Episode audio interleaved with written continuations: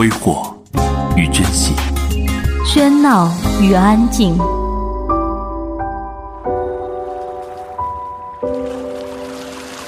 最享受的生活阅读，最适宜的坐标随处。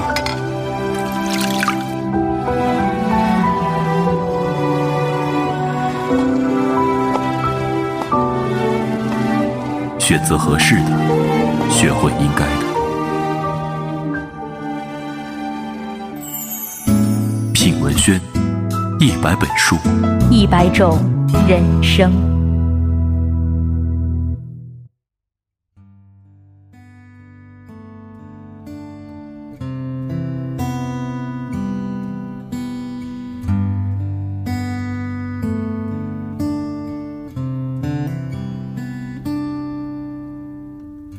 是不是对生活不太满意？很久没有笑过，又不知为何。既然不快乐，又不喜欢这里，不如一路向西去大理。Hello，大家好，欢迎走进半岛网络电台，这里是品文轩，我是你们的主播益达。小耳朵们可能不知道的是，文中所讲的地方正是小燕子永琪一行人未能到达的最终目的——云南大理。那么接下来的时间，我希望与你完成他们的夙愿。今天给大家带来的文章是选自。紫锦轩的一篇文章，名字叫做《陌上花开迟迟归》。收听本期节目并转发的小伙伴，将有机会获得由紫锦轩领衔，集结了沈佳可、澎湃、连祖等一线作家的旅行主题书《遇见一个人，爱上一座城》。等着也许故事正在发生着。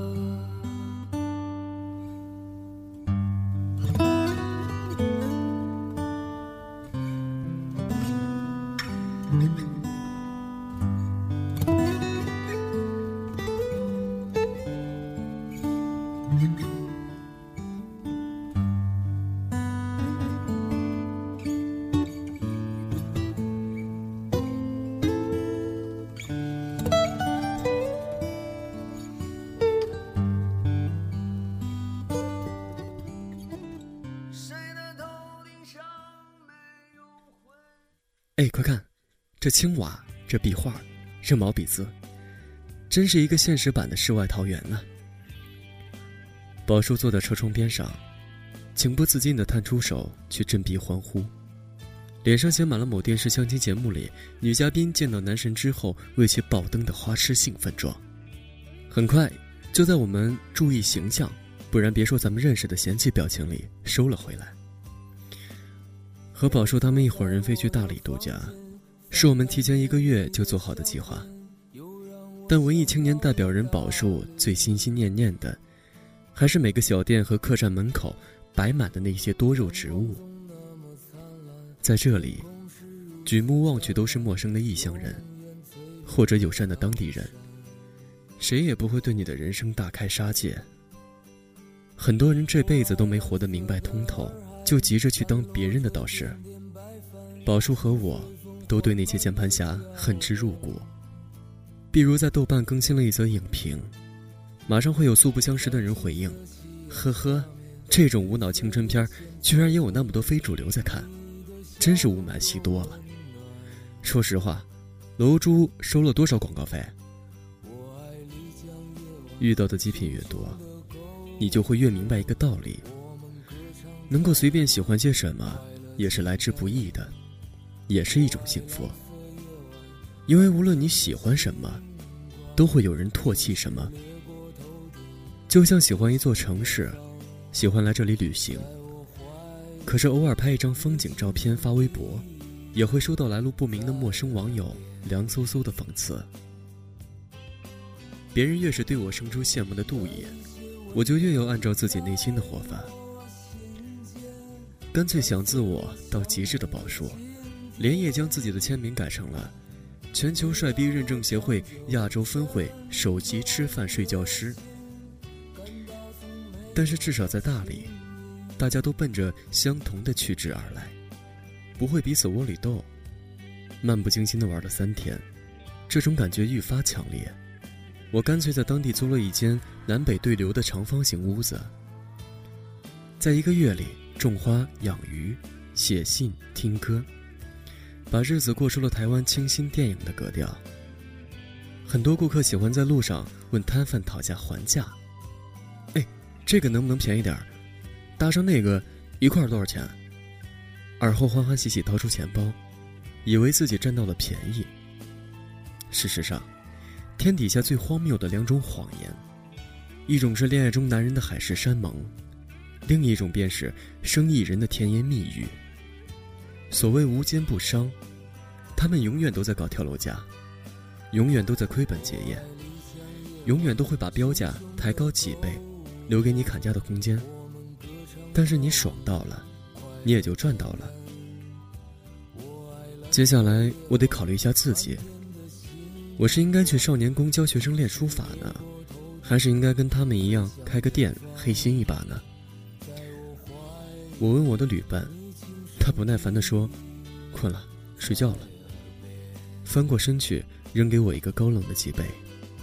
不怪他，是我没有照顾好自己内心的小失败。本来出外面玩，就是要不考虑升级，但是我偏偏死要面子活受罪，盘了一个。不让做饭的客栈，每天都在买各种小东西，加上伙食费、交通费，加起来都是媲美一个小公司一个月的账单。但是人民币，真的是无论走到哪里，都是让人无法摆脱的魔障。我生性独立好强，因此说出来的话常常带有攻击性。当真不适合去人多的地方上班。所以我自己跑去批发了一些披巾，在古城卖。回来的路上撞见了一个当地的小孩，在一边撒尿一边对同伴咧嘴说：“今天班里那些混蛋又欺负我，我在这里撒一泡尿，这样他们喝的都是我的尿。”熊孩子的天真把我逗乐了，让我想起附近有家店，名为“主席”的店，洗手间用草书写着。幸福很简单，就是撒下一泡憋久了的一泡尿。或许只有孩童这样的年纪，才能够有如此的单纯和快意恩仇，而我们，更多的是被生活所累。我见过无数人一边少玩风景，一边握着手机操心公事，还有的匆匆忙忙走马观花，就因为一个会议中途改签。原本大家出来散心，就是为了躲开繁忙的生活和工作的漩涡，谁知道在风眼的边缘，也一次次被卷入。那种无奈，就好像你好不容易找到一个允许吸烟的场合，点了一根，却突然来了一阵妖风，先被吹了一鼻子灰。风吹动我双眼，我看不清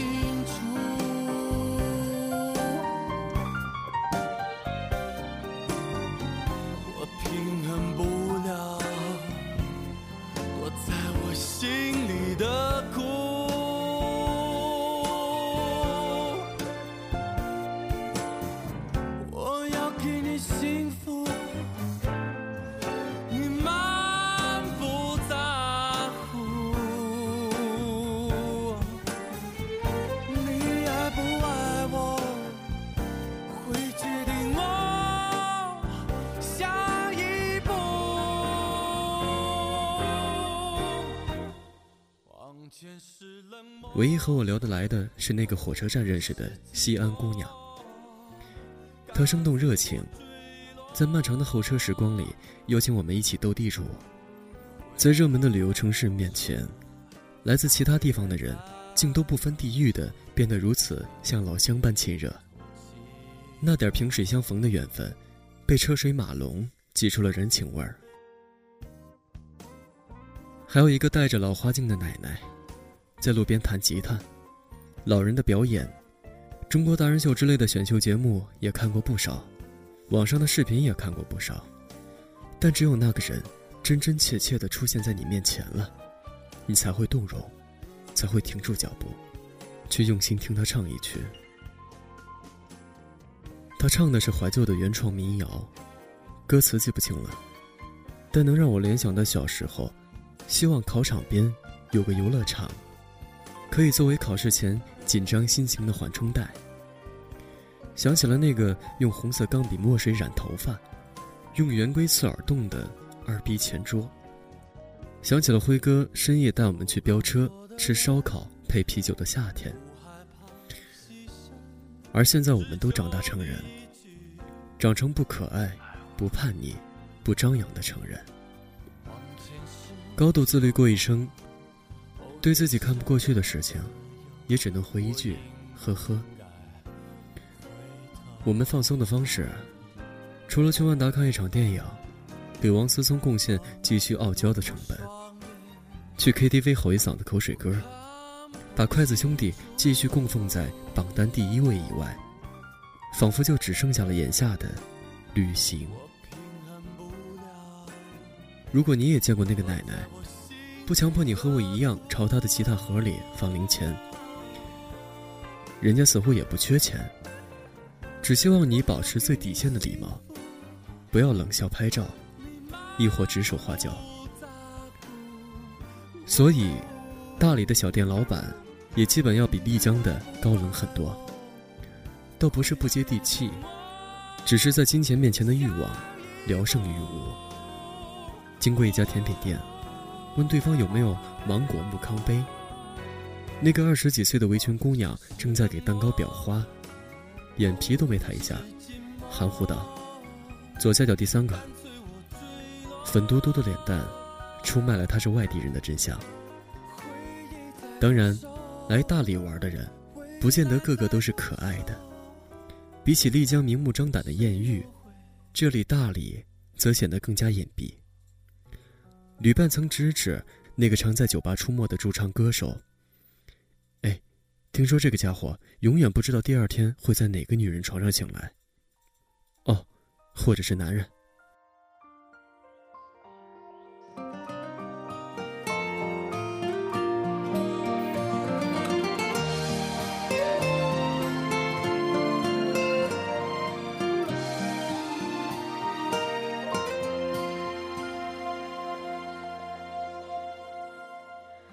记得那个夏天，球场边的约定，和窗外挂在树梢的白云。我怀念曾经感动的旋律，是永远说不完的话题。听说大理一年到头都在下雨，所以去双廊洱海坐船能看到日出，简直是意外收获。那天我们都起得极早，看天空从青灰到蔚蓝，看整片洱海被镀上金箔，还用吃食为了在水面欣喜相逢的水鸟。那一刻，我真正感受到内心拂去尘埃，有多空明辽远。所有的遇见都是有意义的，哪怕终将告别。我给坐在船尾开船的师傅拍了张照。他笑得羞涩内敛，他用夹杂着当地口音的普通话告诉我们：“因为真正适合拍日出的时间只有一刻钟，不能早也不能晚，二十四小时内，只有这一刻的水面是平静无澜的，相机的镜头不至于剧烈摇晃。”我们听得目光如歌。一座城的旅行，一次就足够，不必重复踏足，因此。你路过的那些空气，那些山水，那些生命，那些声音编织起来的世界，也因为不再重复，而显得弥足珍贵。回去后，我毅然选择了退房，决定鼓起勇气重新投入到生活的怀抱。消极避世，自然轻松，但面对和承担，又是另一处旅行的开始。才不至于因为贪图安逸而渐行渐远。谁说不是呢？从不曾被时间忘记。当阳光照亮提醒黎明的苏醒，我们都试着学会抛开过去。我知道风会带来关于你的消息，也知道浪漫天真终会远离，在心中泛起那亲爱的小耳朵们我是主播易达，写品文宣团队，感谢您的聆听。有关半岛网络电台的更多节目以及最新动态，欢迎大家在新浪微博搜索“半岛网络电台”关注我们。我们下期不见不散。